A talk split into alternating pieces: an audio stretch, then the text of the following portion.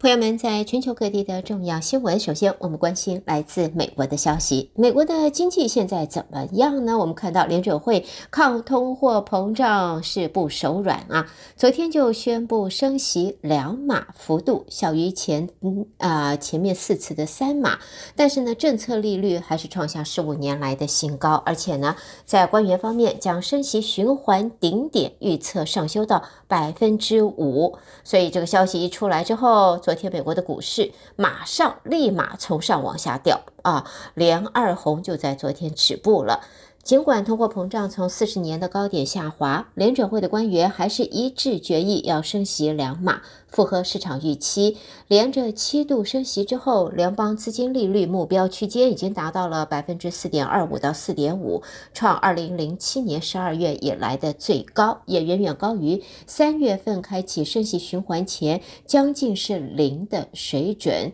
最新决策声明用语和十一月份是几乎雷同。联准会主席鲍尔在记者会当中是暗示，明年的一月三十一号到二月一号召开的例会上，官员将会认真考虑让升息的幅度回到传统的一码。不过，他重申，决策将会依后续的数据才来决定。他也说，政策利率已经进入了限制性的领域，升息速度不再是关键，而重点是在于最终利率会升得多高，而且会维持多久。那么，在昨天联准会宣布升息两码之后呢，美国的股市就由红翻黑了啊、在联准会升息两码是在市场预期之内的，大多数的官员还是预期明年底政策利率将会达到百分之五到百分之五点五。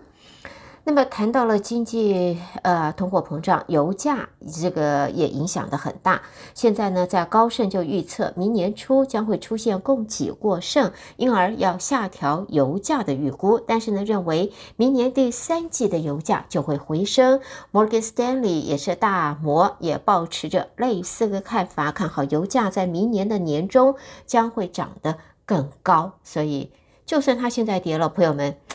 这个不要开心的过早啊，要小心，要谨慎，要调整好心态。在在现在，大摩说明年年中油价会攀高到每桶大约一百一十美元的水准，那是相当高的一个这个价位。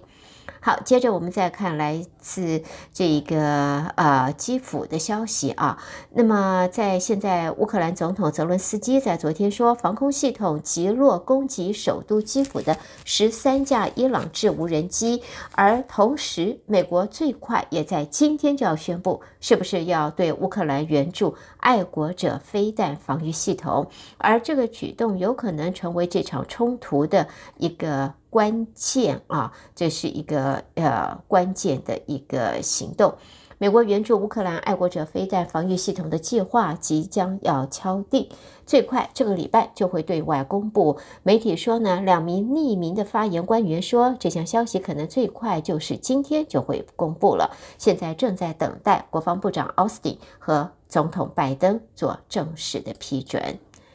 好，接着我们再看呢，谈到总统拜登，也看到华盛顿的报道。总统拜登在昨天对非洲领袖发表了精简演说，以便与摩洛哥总统一同观看摩洛哥队与法国队在二零二二卡达世界杯足球赛的历史性的四强战。拜登并不是以准时或讲话扼要著称的，但是在华府对将近五十位非洲元首，呃，这个发表演说时啊，他敏锐地意识到了卡达世足的赛程。那么，拜登呃打趣说，看到了身为足球迷的气候特使凯瑞也点头表示同意。那么，拜登在演说时赞扬摩洛哥成为第一个在世界杯闯进四强的非洲国家。球队，美国队这一届的世足赛挺进十六强赛之后，就被荷兰给淘汰出来了。好，接着我们再来看的呢，这是在昨天呃，这《华盛顿邮报》的出版人在公司全员大会上，他做了宣布，明年要进行裁员，《华盛顿邮报》将会重新定位未来，并且投资于其他的领域。忧心忡忡的员工提出问题，但是并没有得到回答。《华盛顿邮报》工会则抨击，就是这一个啊、出版人他的行为是不可接受的。在现在呢，华盛顿邮报的发言人说，他们公司雇佣了大约两千五百名员工，意味着呢，裁员大概不会超过两百。五十人。那么，在决定裁减周日的杂志之后，现在《华盛顿邮报》的新编辑部也对于在昨天举行的全体员工大会充满了期待。《华盛顿邮报》工会则要求，就是这一个呃出版人呢要回答，就是呃一些问题。那么，在现在只是确定的呢，就是这个邮报将在明年。会要开始裁员了。好，下边呢，我们再看到的呢，这一个是关于在美国总统拜登昨天签署了把同性婚姻纳入联邦法律保障的尊重婚姻法案。这个期间，美国的老牌女歌手就是 Cyndi Lauper，她在白宫的草坪上对着数以千计支持者表演她的名曲《真实的色彩》出。Colors。那么，根据报道，当拜登签署尊重婚姻法案时，现场人群呃发出的是欢呼声，而 Cindy Louper 和英国歌手 Sam Smith 在现场进行表演。Cindy Louper 现年六十九岁，在一九八三年，他是以单曲啊呃 Girls Just Want to Have Fun 而走红，在一九八六年还发表了呃名曲。真实的色彩。那么，在昨天呢，总统拜登在签署了同性婚姻纳入联邦法律保障的尊重婚姻法案。那么，Cindy l o p e r 就在白宫的草坪上表演了这一首他的名曲《True Colors》。好，我们在新闻最后看到的呢，就是美国的大学生啊，一名大学生 Jack Sweeney，因为在 Twitter 创立机器人账号追踪亿万富豪马斯克等名人的私人飞机动向，成为了网络红人。但是呢，Sweeney 在昨天说，他虽然成为网络红人，但他自个儿的账号已经被 Twitter 停权了。好，带给大家，这是来自美国方面的重要新闻。朋友们收听的是德州中文台，我是胡美健。在美国的新闻之后呢，焦点将转到啊、这个是国际新闻方面，和我继续一同关心。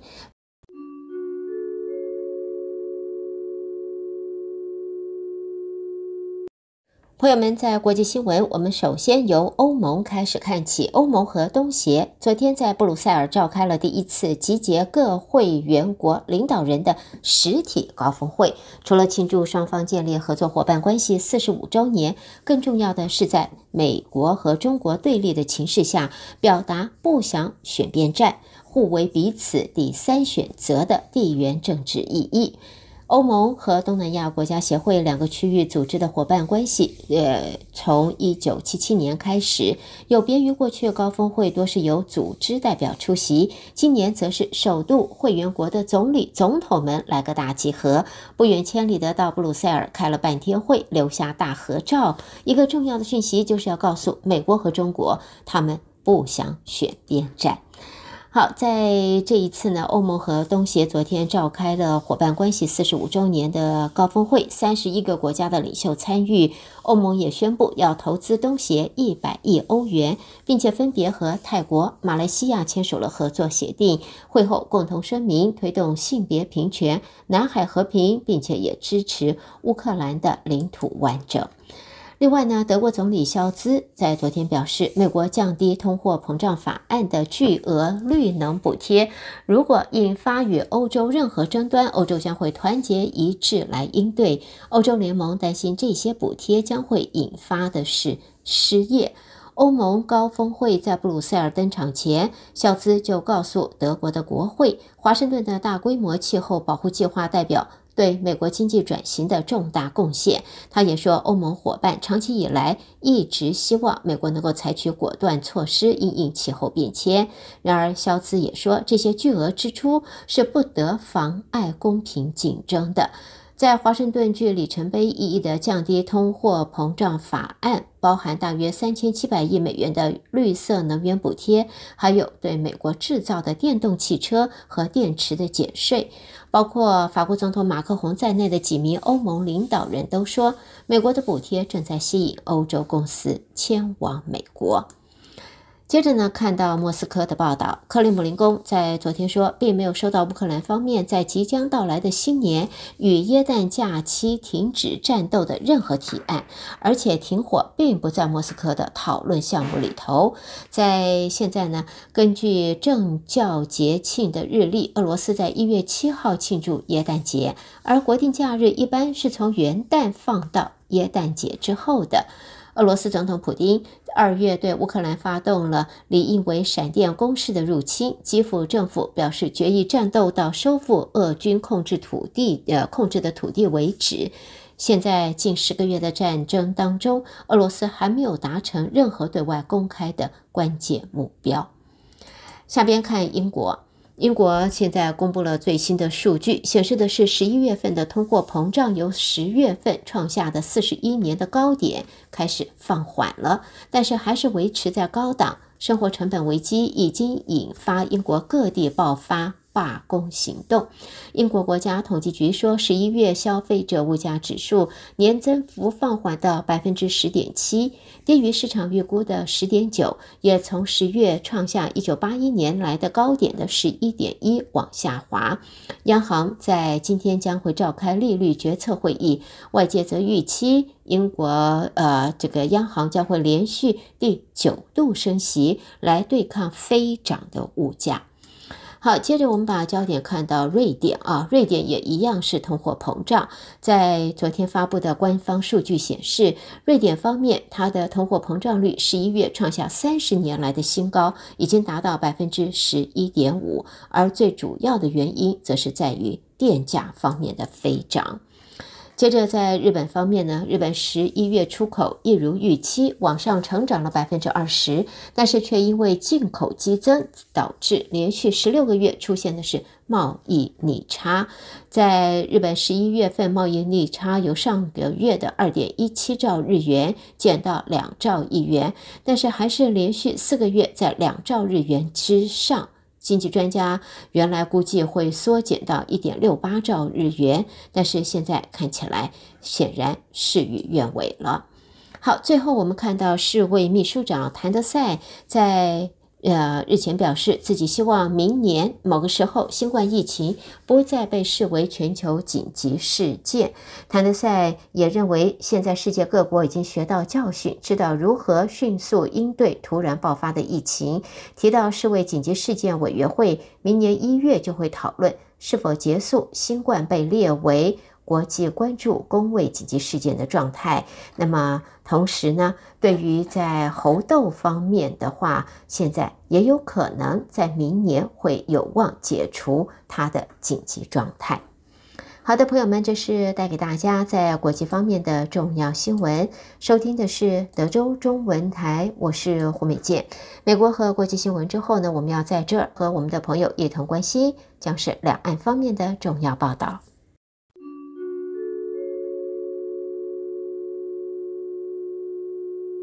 先看一下，在疫情方面，随着北京当局不再坚守清零政策，大幅松绑防疫政策，中国的民众也开始学习要和病毒共存，在现在社群网站上是充斥着快筛结果的照片，还有详述症状以及记录染疫过程的这种推文了。而在中国现在松绑清零政策以前，其实它的确诊啊，这个确诊病例就已经激增，这是来自世卫组织的表示。那么中国政府在将近三年来试图要。这完全消灭新冠病毒，这现在又放弃了清零政策，取消大规模的核酸检测和隔离。中国官员也提出警告，现在在北京方面的确诊病例正在迅速的增加。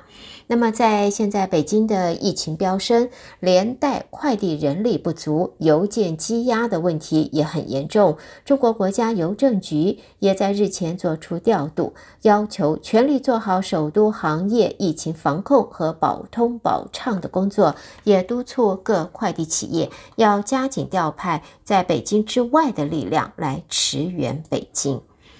那么，在中国进一步的也在加强老年人口接种疫苗的工作，在日前颁布了关于六十岁以上老年人口接种第四剂疫苗的通知。中国国家疾控局也指出，已经专门组织培训指导地方做好老年人疫苗接种工作了。好，接着我们看的是中国的经济方面。为中国明年经济制定政策方向的中共中央经济工作会议，现在决定如期在十五、十六号召开。目前也正值在北京 COVID 疫情的飙升，也有媒体一度报道这场重要的会议会因此延后。中央经济工作会议是备受外界关注的，包括了总书记、还有政治局成员、省级领导和政府机构再加金融机关负责人都会出席。那么讨论的是来年中国的经济成长目标。在现在呢，中央和国务院近日也发布了从二零二二年到二零三五年的。扩大内需战略规划纲要，指这份战略是应对国际环境深刻变化的必然要求，也点出中长期所面临的问题，包括有效供给能力不足等等。那么，在应对国际环境方面，纲要也提到国际力量。对比深刻调整，疫情的影响广广泛深远，世界经济成长不平衡、不确定性大增。那么，要坚定实施扩大内需战略，以自身的稳定发展，有效应对现在外部风险的挑战。而在房地产市场呢，在中国方面呢，在过去这一阵子啊，那只能用凄惨来形容。在大陆国家统计局也在今天。公布大陆十一月七十个大中城市销售价格的数据，各线城市商品住宅销售价格月增率下降，一线城市年增率涨幅是回落的，二三线呢，它的这个年增率降势是比较平缓。在现在呢，可以看到呢，大陆十一月份七十个城市的房价现在仍然还是下跌的这一个情形。好，最后我们看到的这是航天太空的消息，在中国，在西昌卫星发射中心，在北京时间十二月十五号两点二十五分，使用长征二号丁运载火箭，成功的将遥感三十六号卫星发射升空，卫星顺利的进入预定轨道，呃，预定的轨道，发射任务也获得圆满成功。朋友们，带给大家这是在中国方面的新闻。收听的是德州中文台，我是胡美健。在中国新闻之后呢，我们要把焦点转到台湾方面，将由台北的新闻主播接棒继续播报。我们一同关心。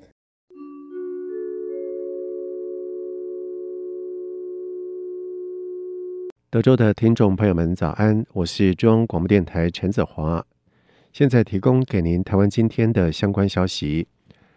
中国政府调整防疫措施之后，陆委会副主委邱垂正表示，中国大陆的疫情急剧升温严峻，而且扩散到各省市，染疫的人数激增，很多地方抢购医疗物品，医疗院所求诊的人数暴增。但是中国大陆官方公布的确诊人数却逐日下降，又宣布不再纳入无症状感染人数。因此，其所公布的疫情数据已经严重失真，无法反映当前疫情的真实状况。而关于何时恢复小三通客运议题，邱垂正重申，政府会依据最新的疫情发展以及整体的情势，积极持续准备并且评估中。不过，中国大陆的疫情升温，因其疫情不公开透明，为了确保国人以及金马乡亲的健康安全，政府必须密切的关注中国大陆疫情发展。以及防疫风控措施，并且纳入小三通客运复航评估。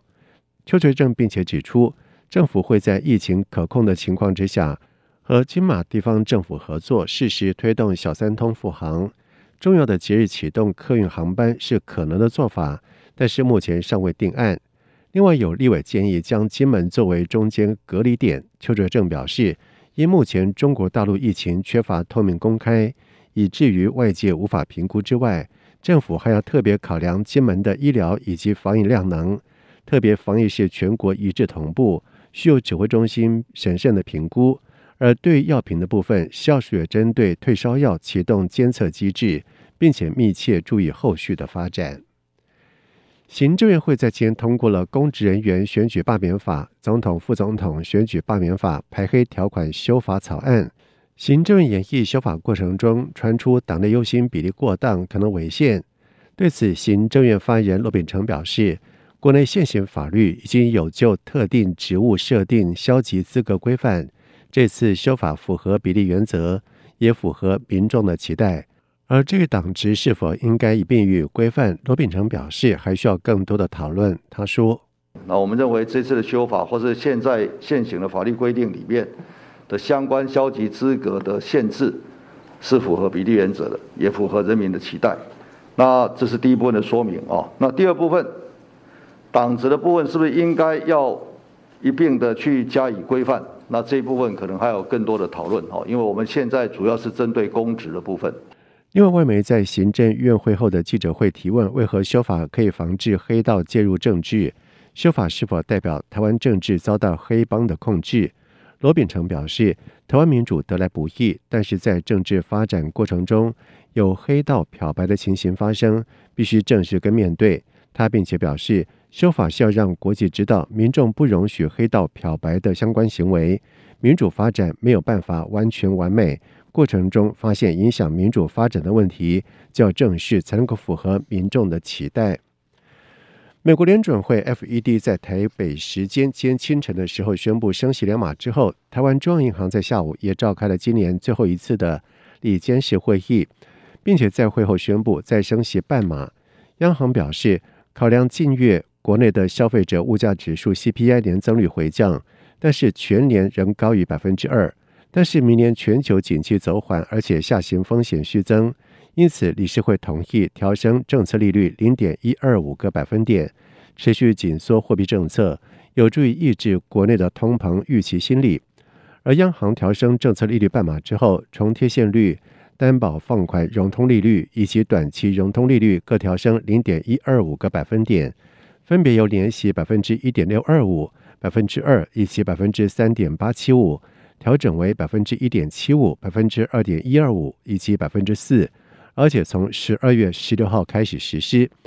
而对于台湾中央银行今天傍晚宣布再升息半码，全国商业总会在晚上指出，美国不但升息脚步已缓，通膨压力也已经减弱，台湾此时其实不宜再升息，除了使得民众贷款压力增加之外，也将冲击到房地产的发展，进而冲击明年经济的表现。而三三企业交流会则是表示，全球仍在升息循环，台湾为防止通膨，跟进升息有其必要，但是要有节制。关于义务役役期延长的议题，国防部长邱国正在日前在立法院答询的时候表示，已经有初步的规划，并且希望在年底之前宣布。但是总统府随后表示，国防部仍就各方的意见在进行评估，跨部会也仍在缜密的研议。目前没有确定时程的规划跟定案，而距离年底只剩下半个月的时间。国防部军事发言人孙立方今天在国防部例行记者会当中被问到是否会在年底前宣布，他表示，国防部了解这是全国民众关心的议题，但是因为其中牵扯到非常多的因素，必须要考量防卫作战的需求、国际战略情势、去安全情势变化以及役男的权益。